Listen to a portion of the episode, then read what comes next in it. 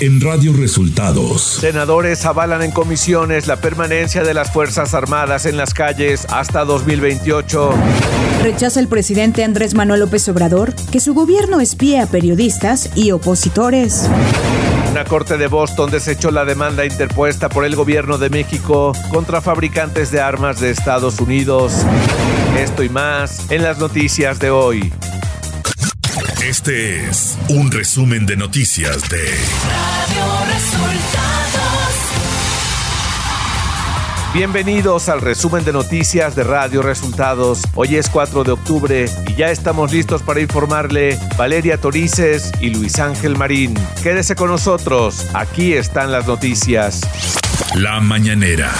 En la conferencia de prensa de este martes, el presidente Andrés Manuel López Obrador rechazó que en su gobierno se espíe a periodistas o a opositores después de las acusaciones de R3D, artículo 19 y SocialTIC. No es cierto que se espíe a periodistas o a opositores. No somos iguales a los anteriores. No es cierto. Yo hice el compromiso de que nadie iba a ser espiado, ningún opositor. Ya pregunta expresa sobre la información filtrada por el grupo Guacamaya sobre el plan del gobierno federal de crear una aerolínea. El presidente López Obrador lo confirmó y agregó que contaría con una flota de 10 aviones. Sí se está trabajando en eso. Es este la posibilidad de que se tenga un proyecto para contar con una línea aérea que maneje la misma empresa que va a tener a su cargo el tren Maya y los aeropuertos. Y sí, son 10 este, aviones. Acabo de ver apenas el proyecto, lo vi en, en Yucatán hace 15 días, me lo presentaron. La jefa de gobierno de la Ciudad de México, Claudia Sheinbaum, acudió a la conferencia del presidente López Obrador este martes. Dio a conocer que la Terminal 2 del Aeropuerto Internacional de la Ciudad de México presenta hundimientos y grietas debido al diseño del edificio. Sheinbaum alertó que representa un riesgo si no se actúa para corregir el problema.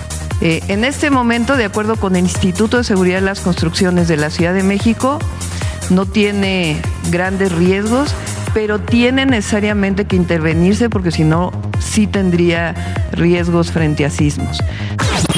En el martes del Pulso de la Salud, el doctor Hugo López Gatel, subsecretario de Salud, dio a conocer que México suma tres meses con reducción de casos de COVID-19, con lo que se ubica en el nivel más bajo de transmisión de la pandemia. Tres meses, ya tres meses con reducción eh, y ya en el nivel más bajo que hemos tenido de transmisión de la epidemia.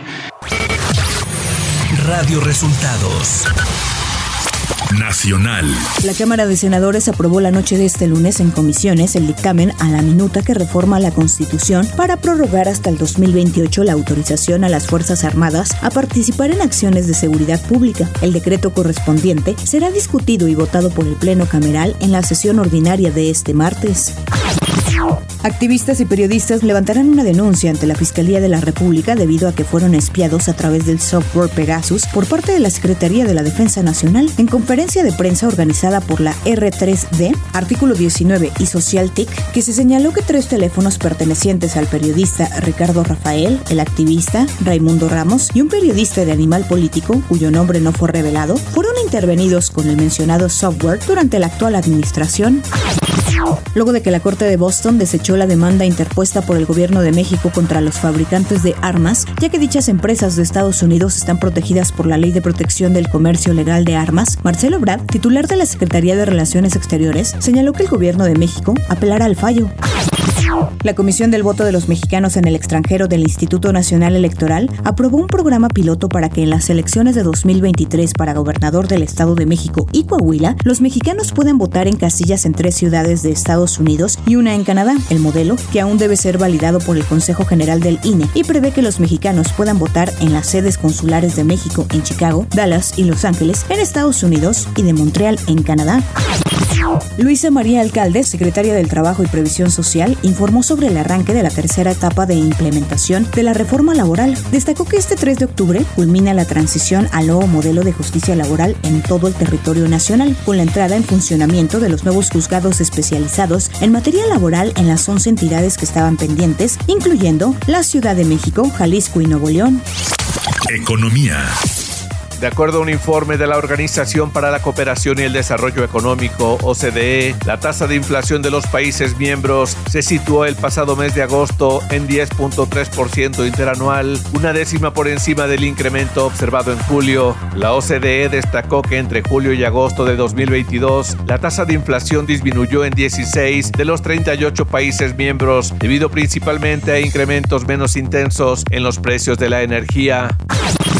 Las conversaciones entre México y Estados Unidos para llegar a un acuerdo en materia energética bajo el TEMEC completaron el tiempo mínimo requerido de 75 días, por lo que la administración Biden continuará las consultas con México sobre la política energética de la nación al completarse este tiempo mínimo en virtud de su acuerdo comercial en lugar de solicitar un arbitraje de inmediato. Clima.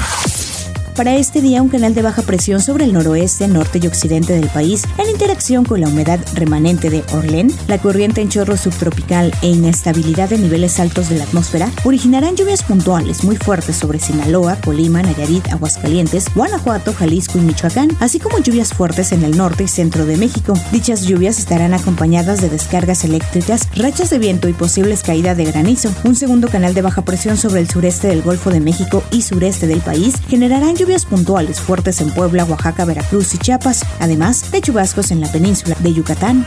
Ciudad de México presencia de gobernadoras y gobernadores de 13 estados, incluido el gobernador panista de Guanajuato, Diego Sinué Rodríguez, el emesista de Nuevo León, Samuel García, así como el priista del Estado de México, Alfredo del Mazo. La jefa de gobierno de la Ciudad de México, Claudia Sheinbaum, rindió su cuarto informe de gobierno ante 10.000 personas congregadas en el Auditorio Nacional. Ser gobernante de la cuarta transformación de la vida pública tiene además una responsabilidad mayor mostrar a las y los niños y jóvenes que el camino de tender la mano al más débil como forma de vida siempre será mejor que aplastar al otro para crecer, que pasar por encima de los demás. Eso no es lo que lleva a la vida digna y feliz, sino dar siempre la mano para que nadie se quede atrás. El abogado Jesús Hernández Alcocer, acusado de haber asesinado a su pareja, la cantante Irma Lidia, murió dentro del reclusorio norte donde se encontraba, luego de haber sido vinculado a proceso por el delito de feminicidio del artista, ocurrido el 23 de junio, dentro de un restaurante en la colonia del Valle de la Ciudad de México. Información de los estados. La Secretaría de la Defensa Nacional puso a disposición del Ministerio Público Estatal de Jalisco a dos hombres de 45 y 23 años de edad, quienes resultaron heridos durante la balacera en la zona de Andares, municipio de Zapopan, el domingo pasado. Los sujetos fueron identificados como Luis Raúl B. y Jonathan Everardo T. Están implicados en lo ocurrido afuera del centro comercial.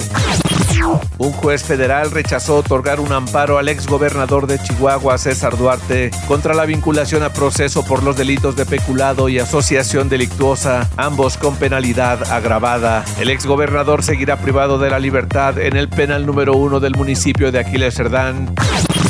El gobernador de Tamaulipas, Américo Villarreal, informó que ya inició el despliegue de 600 elementos de la Secretaría de la Defensa Nacional enfocados al reforzamiento de la seguridad en diversos municipios del estado. El refuerzo en estrategia de seguridad será en una primera etapa en la zona sur, en el municipio de Altamira. Radio Resultados Internacional. Corea del Norte disparó este lunes un misil sin identificar al mar de Japón, según informó el ejército surcoreano, lo que supone el quinto lanzamiento de este tipo en los últimos 10 días. El lanzamiento tiene lugar después de que Pyongyang llevara a cabo otras cuatro rondas de ensayos con misiles balísticos de corto alcance desde el pasado día 24, en una nueva escalada de tensiones en la península que coincidió con las maniobras militares conjuntas de Washington y Seúl y con la visita al sur de la vicepresidenta estadounidense Estados Unidos, Kamala Harris. Oh. Por su parte, el gobierno japonés urgió a evacuar a los residentes de dos regiones hacia lugares seguros después del lanzamiento de un misil balístico por parte de Corea del Norte. Corea del Norte parece haber lanzado un misil. Por favor, evacúen dentro de edificios o bajo tierra, dijo el gobierno en una alerta lanzada en altavoces y posteada a través de la televisión local. El gobierno de Estados Unidos condenó este lunes el peligroso y temerario lanzamiento por parte de Corea del Norte de un misil sin identificar al mar de Japón, una acción que calificó de desestabilizadora y de ignorar descaradamente las resoluciones del Consejo de Seguridad de la ONU.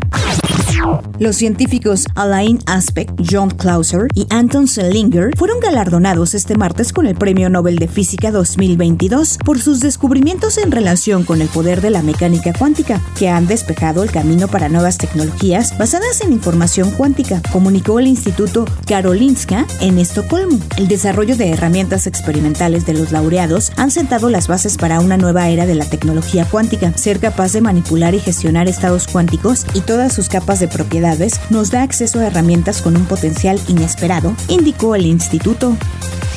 Tecnología.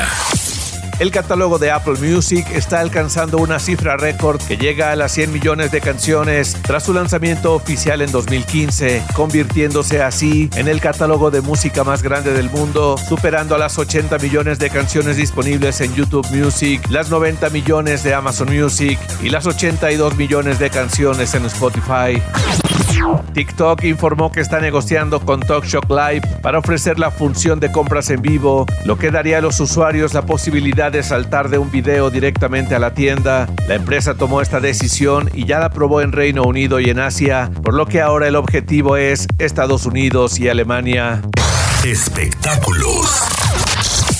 La miniserie Siempre Reinas, una producción original de Mario Ruiz de Chávez y Nipur Media para Netflix, relata la vida de las actrices Laura Zapata, Lorena Herrera, Silvia Pasquel y Lucía Méndez. Es un show que promete mostrar su amistad, pero también las fisuras de sus egos, ayudarse a reinventarse. El programa cuenta con seis episodios grabados y como no es un show con guion, la duración no es estable. Se basa más en contenidos que en tiempos determinados.